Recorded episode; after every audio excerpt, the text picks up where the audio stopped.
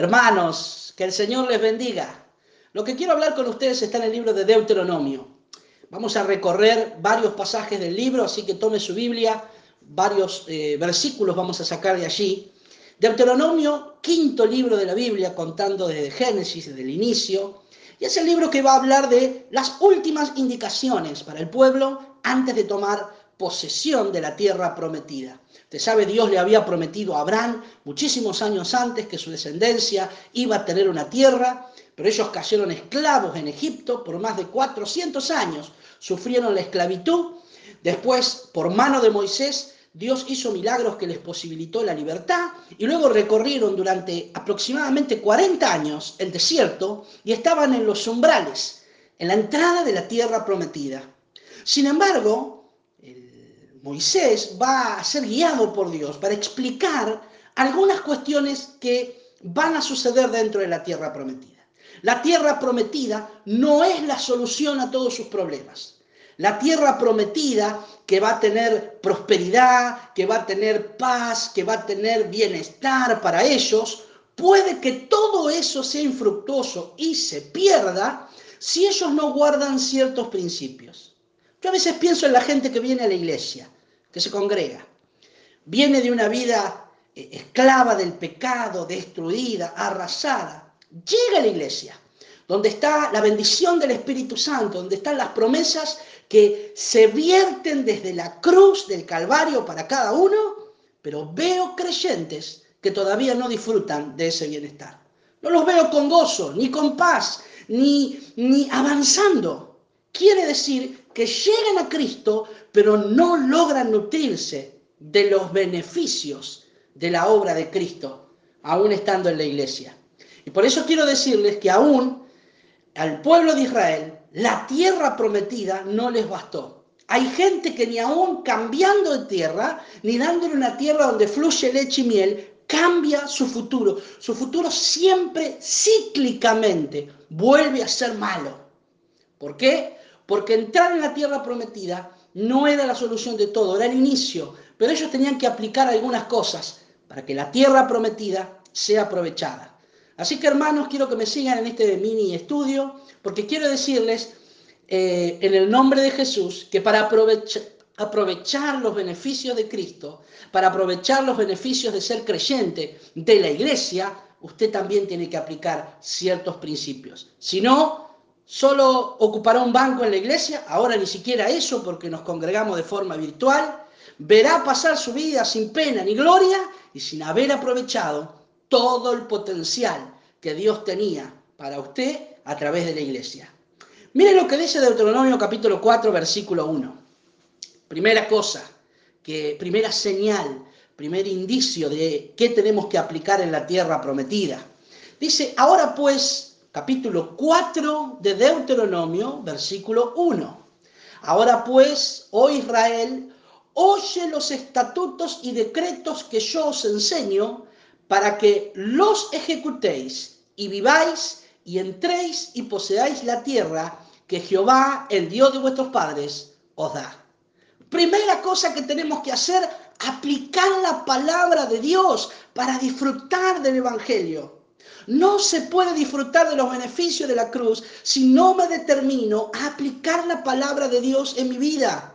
Por más que la tierra sea una tierra agraciada y bendecida, si no decido poner los decretos, la palabra de Dios como parte fundamental de mi vida, no voy a poder vivir ni disfrutar de la tierra prometida.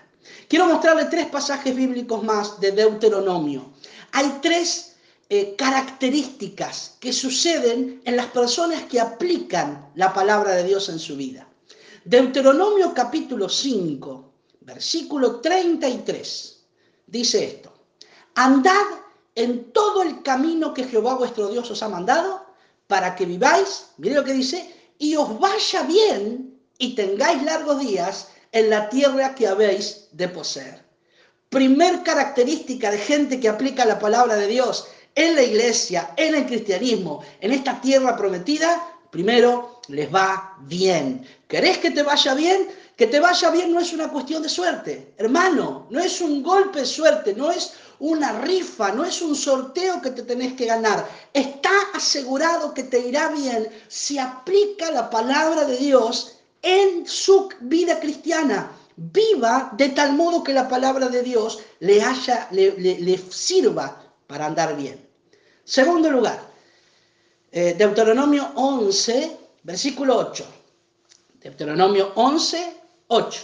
Dice, guardad pues todos los mandamientos que yo os prescribo hoy para que seáis fortalecidos y entréis y poseáis la tierra a la cual pasáis para tomarla. Primera cosa para que te vaya bien. Segundo, aplique la palabra de Dios para que en el trayecto usted sea fortalecido. Somos fortalecidos con poder en nuestro hombre interior por el Espíritu cuando aplicamos la palabra de Dios. La palabra de Dios nos hace disfrutar que nos vaya bien, pero además en el tránsito de la vida nos fortalece para que seáis fortalecidos. Así que aplique la palabra de Dios, primero para que le vaya bien, segundo para ser fortalecido, tercer lugar, Deuteronomio capítulo 8, versículo 1. Deuteronomio 8, 1. Cuidaréis de poner por obra todo mandamiento que yo os ordeno hoy, para que viváis y seáis multiplicados y entréis y poseáis la tierra que Jehová prometió con juramento a vuestros padres. Si quiere disfrutar de la tierra prometida, quiere disfrutar de ser creyente, aplique la palabra de Dios para que le vaya bien, para ser fortalecido y tercero, para multiplicarse, para empezar a crecer, aún en estos tiempos, sí, de crisis, de pronósticos oscuros. Los hijos de Dios tenemos promesas en su palabra para multiplicarnos, para extender nuestras estacas en nuestra tienda y crecer porque nosotros no crecemos por los pronósticos políticos, económicos, humanos. Crecemos por aplicar la palabra de Dios. Así que en primer lugar, si usted quiere disfrutar de la tierra prometida, tiene que aplicar la palabra de Dios.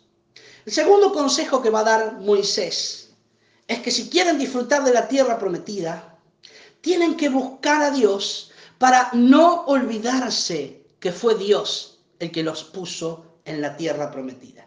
Y quiero que me acompañe al capítulo 6 de Deuteronomio, versículos 10 al 13. Deuteronomio 6, del 10 al 13.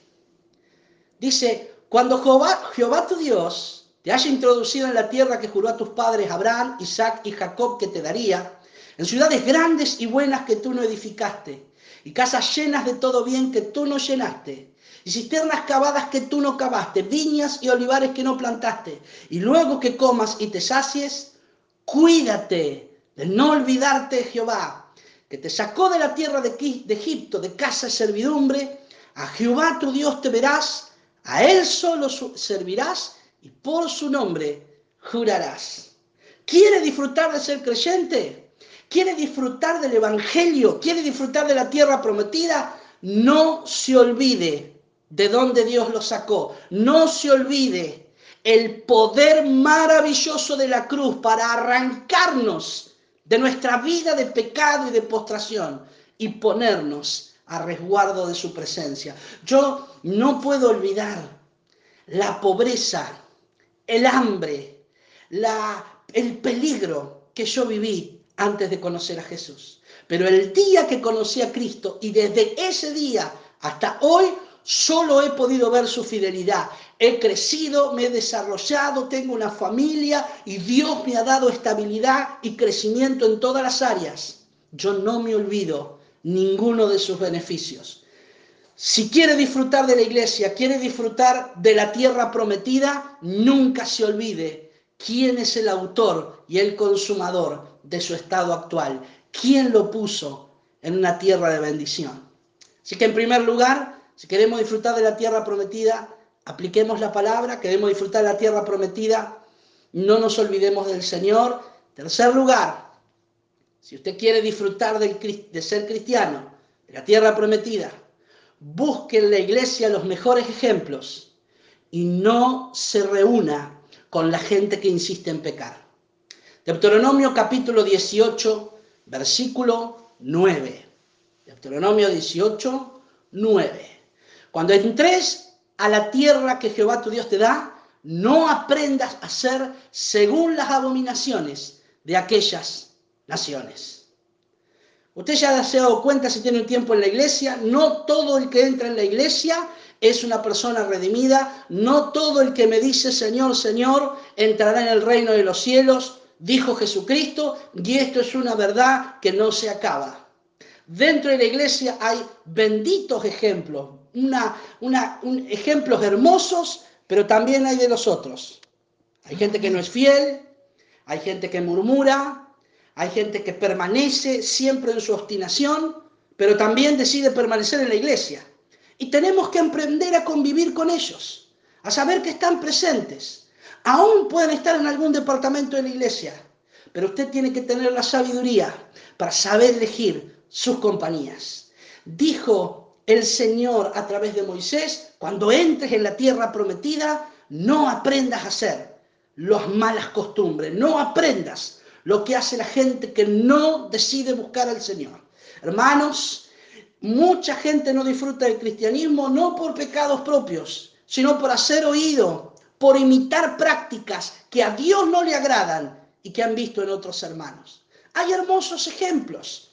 Reúnase con gente de fe, reúnase con gente llena del Espíritu Santo, reúnase con gente que lo motiva a orar, a leer la Biblia, a servir a Cristo y su obra. En este tiempo tan crítico, pero también tan claro, donde la palabra de Dios muestra su firmeza y su vigencia, donde las promesas de redención cada vez están más cerca, no es el tiempo de reunirnos con la gente equivocada. Elija las personas de bendición, las que exaltan el nombre de Jesús. No aprenda según las malas prácticas de las personas que están. Mire, Romanos capítulo 16, y esta es la única, eh, los únicos dos pasajes que no pertenecen a Deuteronomio.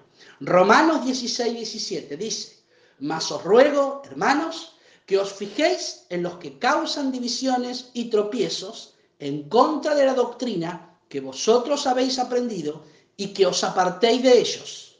Porque tales personas no sirven a nuestro Señor Jesucristo, sino a sus propios vientres y con suaves palabras y lisonjan, lisonjas engañan los corazones de los ingenuos. Sea sabio, mi hermano, sea sabio. Primera de Corintios, capítulo 5, versículos 9 al 11. Quiero compartir. Primera de Corintios, capítulo 5, versículos 9 al 11. Os he escrito por carta que no os juntéis con los fornicarios. No absolutamente con los fornicarios de este mundo, o con los avaros, o con los ladrones, o con los idólatras, pues en tal caso os sería necesario salir del mundo. Más bien os escribí que no juntéis con ninguno que, llamándose hermano, fuere fornicario, o o idólatra, o maldiciente, o borracho, o ladrón. Con el tal ni aún comáis. Estreche sus relaciones con personas de fe y si sabe que hay personas que hacen lo incorrecto, acérquese a ellas solo para predicarles, no para compartir sus prácticas, no para hacer una unión con sus maneras que son ajenas a la bendición. Usted háblele de Jesús, ore por ellos en su casa, interceda, pero no una su corazón ni sus pensamientos con alguien que llamándose hermano tiene prácticas que no glorifican a Dios. Así que como les decía, para disfrutar de la tierra prometida, para disfrutar de ser creyente, tenemos que aplicar la palabra de Dios. Tenemos que asegurarnos de buscar a Dios y no olvidarnos que Él nos puso allí. Tenemos que apartarnos de los malos ejemplos si queremos disfrutar. Y por último, y aquí vamos también con una parte interesante, Deuteronomio 26, versículo 1. Tenemos que ser fieles en reconocer de dónde proviene nuestra provisión. Deuteronomio 26.1. ¿Quiere disfrutar del cristianismo? ¿Quiere disfrutar de la tierra prometida? Escuche. Deuteronomio 26, 1 al 3. Cuando hayas entrado en la tierra que Jehová, tu Dios, te da por herencia, y tomes posesión de ella y la habites, entonces tomarás de las primicias de todos los frutos que sacares de la tierra que Jehová tu Dios te da, y las pondrás en una canasta, e irás al lugar que Jehová tu Dios escogiere para hacer habitar allí su nombre, y te presentarás al sacerdote que hubiera en aquellos días, y le dirás, declaro hoy a Jehová tu Dios que he entrado en la tierra que juró Jehová a nuestros padres que nos daría. Bendito sea el nombre del Señor. Reconocer con honra y con valor de dónde proviene nuestra provisión. Jamás, jamás Dios nos pedirá algo que no nos dio primero. Nunca nos pedirá algo de nuestra propia creación, de nuestra propia invención. Siempre nos pedirá de aquello que Él nos dio. Y aquí en esta palabra tan maravillosa, tan clara, de tanta bendición, jamás Dios te pedirá algo que primero no hayas recibido de su mano. Eso lo dijo David también en Primera de Crónicas. Y finalmente Deuteronomio 28. Oh, ¿quiere disfrutar? ¿Quiere vivir plenamente su cristianismo, ser feliz? Recordaba la tristeza del el joven rico que se alejó triste cuando Dios Jesús le habló la palabra y eso despertó un poco esta enseñanza, este estudio.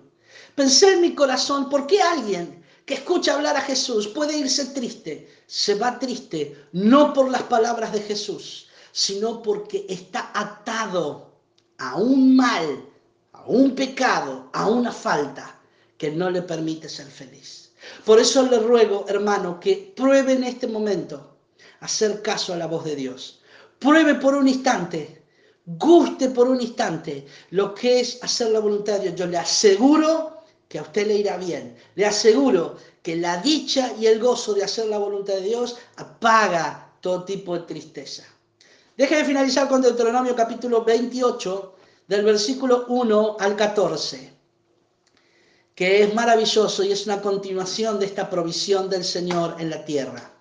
Dice Deuteronomio 28.1, acontecerá que si oyeres atentamente la voz de Jehová tu Dios para guardar y poner por obra todos sus mandamientos que yo te prescribo hoy, también Jehová tu Dios te exaltará sobre todas las naciones de la tierra.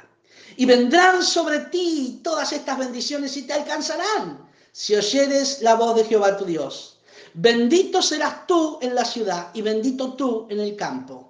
Bendito el fruto de tu vientre, el fruto de tu tierra, el fruto de tus bestias, la cría de tus vacas y el rebaño de tus ovejas.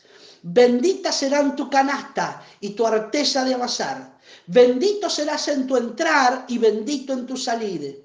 Jehová derrotará a tus enemigos que se levanten contra ti. Por un camino saldrán contra ti y por siete caminos oirán de delante de ti.